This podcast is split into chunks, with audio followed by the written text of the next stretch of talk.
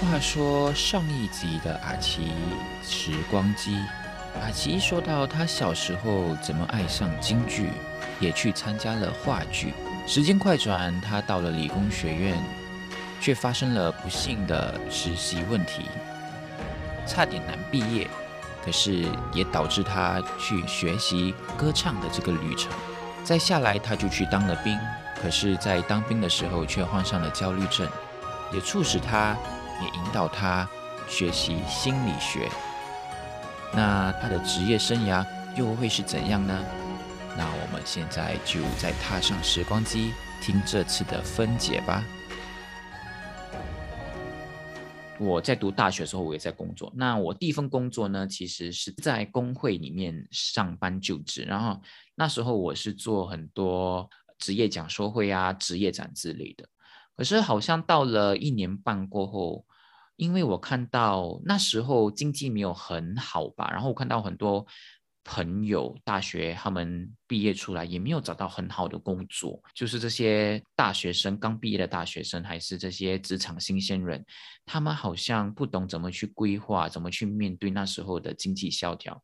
所以我就跟我老板，我还记得我写了电邮给我的 总裁，然后讲说我想转换另外一个团队。然后去推广职业规划的这种理念给大学生，然后对呀，我就转过去了。然后从那时候就开始了我做职业辅导的一种方向吧。对，就那时候很热衷职业辅导，也是通过职业辅导的这个新的岗位，我也慢慢接触了很多人士的一些想法、观念跟一些。不好的陋习吧，对，就会看到，哎，为什么有这样的人事部？为什么有这么好的人事的部门的人？为什么这么这么差的人事的部门？呃，可是那时候我一直会心想着说，我是想当职业辅导的，我千千万万都没有想过说我会去当人事专员哦。所以我是觉得，可能在那时候就有一种潜移默化的一种呃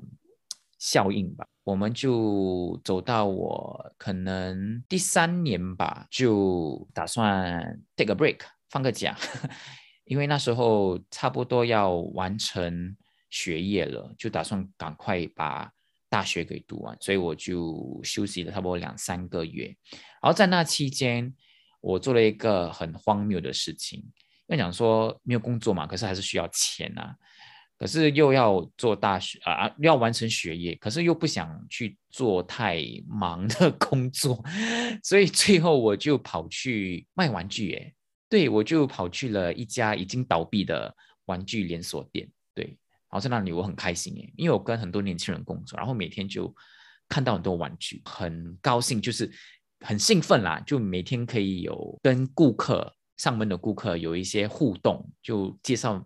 某某玩具啊，那时候，然后那时候我是很喜欢迪士尼的，所以我就一直推广迪士尼的东西。对啦，因为毕竟还是以前在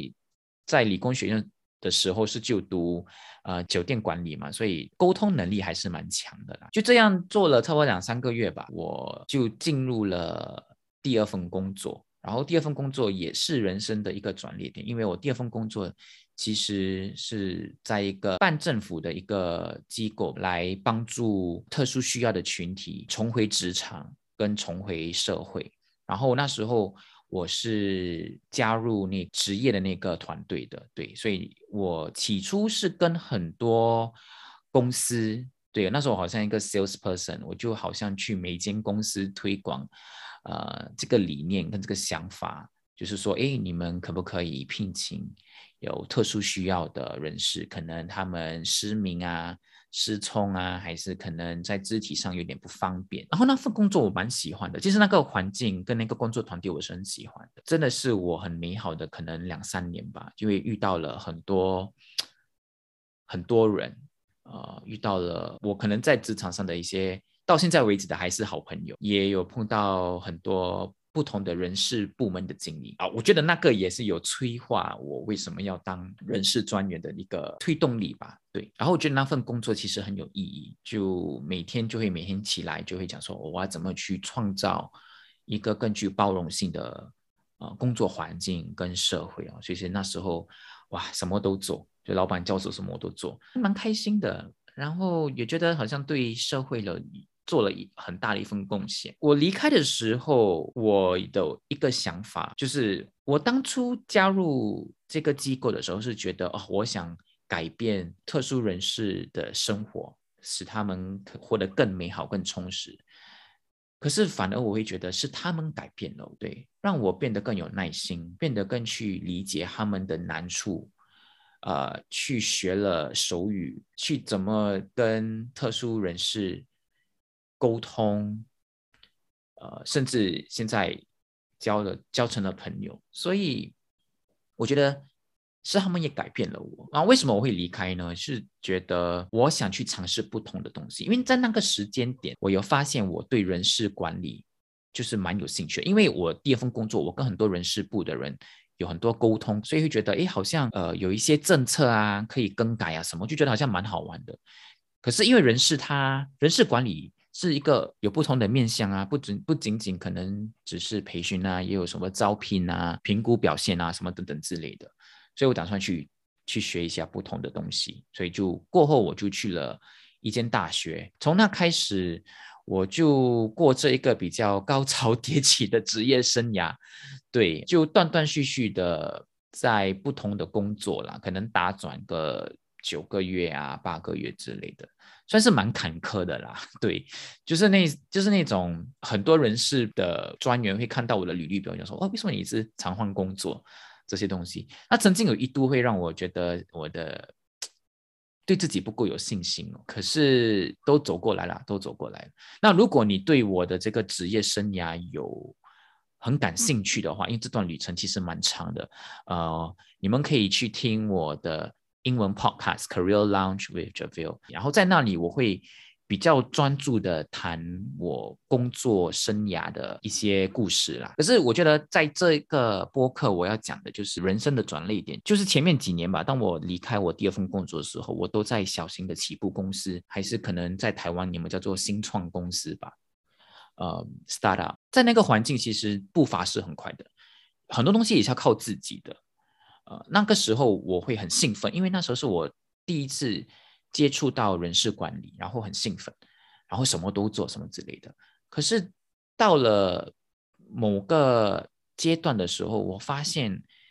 我患上了职业倦怠，就是所谓的 burnout。我怎么知道我 burnout 呢？是因为有一天我在办公室里，我在呃在我的电脑前面打字的时候，我就在远方看到我同事们他们在有说有笑的。然后那一刹那，我的想法就是，他们怎么可以那么的轻松？就为什么我在这里埋头苦干，而他们却在那边喝饮料啊、呃谈笑风生之类的？当我有这个想法的时候，我就突然停了下来，我就问了自己，讲说：哎，为什么我会这么想呢？奇怪，对，所以从那开始，我就进入了一个所谓的老鼠洞吧，我就开始。去探讨为什么我会有这样的想法，而在那同时，我的那个职业倦怠，那个 burnout 也越来越严重。对，因为很多不算熬夜吧，就很多加班啊，呃，很多东西要做啊。然后那时候，通常这种起步公司，你是唯一的那个人力资源的专员嘛，所以我都很得去亲力亲为，然后也对人力资源有很多想法。所以那时候，其实是我把自己给累坏了。对，所以我一边在累坏，然后一边又在探讨为什么我有这个职业倦怠。很庆幸的啦，就也走过来了，也从那时候明白呃一件事。等到这个播客的结尾，我再跟大家分享哦。最重要是走过来了啦，对，然后就时间快转。快讲到我换了可能 三四份工作吧，对，就是哎呀，到现在为止，可能很多人事部的经理看到我的履历表还是会头痛啦。可是我也慢慢释怀这一点了，对，就就期盼会看，呃，会遇到贵人吧，对，会欣赏我的贵人，呃，可是现在我有个很好的工作啦，对，很开心，老板很好之类的，嗯，呃，快转就到三十五岁了，嗯。对，所以这为什么诶跳一跳了这么一大段？因为其实这些年来，我觉得好像那些转捩点对我来说，还是那些压力啊，还是一些不好的一些事情，对我来说，我好像都看透了。对，就是就从那个职业倦怠的时候，我突然好像很恍然大悟，所以对很多事情都看得很开，所以会觉得可能这四五年来，呃，直到我三十五岁，我觉得都没有任何一件事情让我觉得很很难过，还是很沮丧的。所以对了，所以到了三十五岁，现在就要买房子啦，要开始规划接下来的下半场。嗯，要去哪里退休啊？要去哪里旅游啊？什么等等之类的。嗯，所以，我我觉得现在的我其实很开心，对什么事情都比较满足，尤其是可能疫情教导我们，就是要对很多现有的人事物。有那种感激的呃心情跟态度，然后刚才我说嘛，就我从我的那个职业倦怠哦，呃，职业倦怠学到了呃有一个领悟，那就是把自己放在心上，把自己的想法，把自己的生活放在第一位，我觉得那是很重要的。我这三十五年来，我我本身嘛，因为又双鱼座，所以比较敏感。然后也很在意别人的眼光跟指指点点，导致我其实有很多时候，我前面这三十五岁都可能照着人家的步伐走，还是照着人家的观念走。当然不是说我排斥朋友们的建议还是什么之类的，可是我觉得我们心中其实是有答案的。对我一直以来都会觉得我们心中是有答案的，我们只是。想透过别人得到我们想要听的答案，只是我们会很在乎别人的眼光，或者是去把别人的生活当成是一种呃标杆，对，就是一种 benchmark，觉得好像如果我没有去这个国家，我没有存钱存到这种数目。还是我没有做到什么高职位，就像我其他朋友跟其他邻居或其他的家庭成员这样，那我就不甘心，我就不是很成功的。可是我觉得自己有自己的速度，自己的发展蓝图，而不要去一味的跟别人去比较。而最重要的就是明白自己的底线、自己的界限。我觉得那时候我倦怠的是的原因。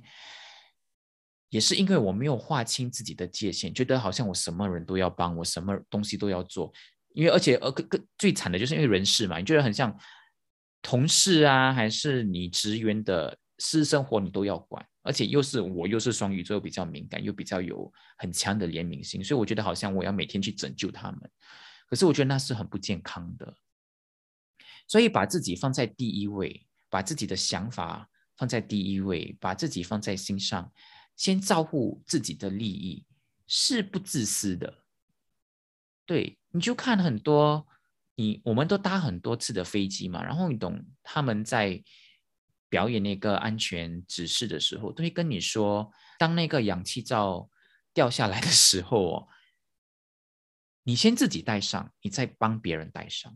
照顾好自己，把自己的利益放在第一，不是自私的爱，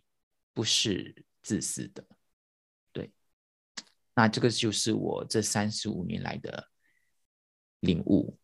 也希望说接下来的三十五年，接下来的下半场，你能跟我一样，就开始把自己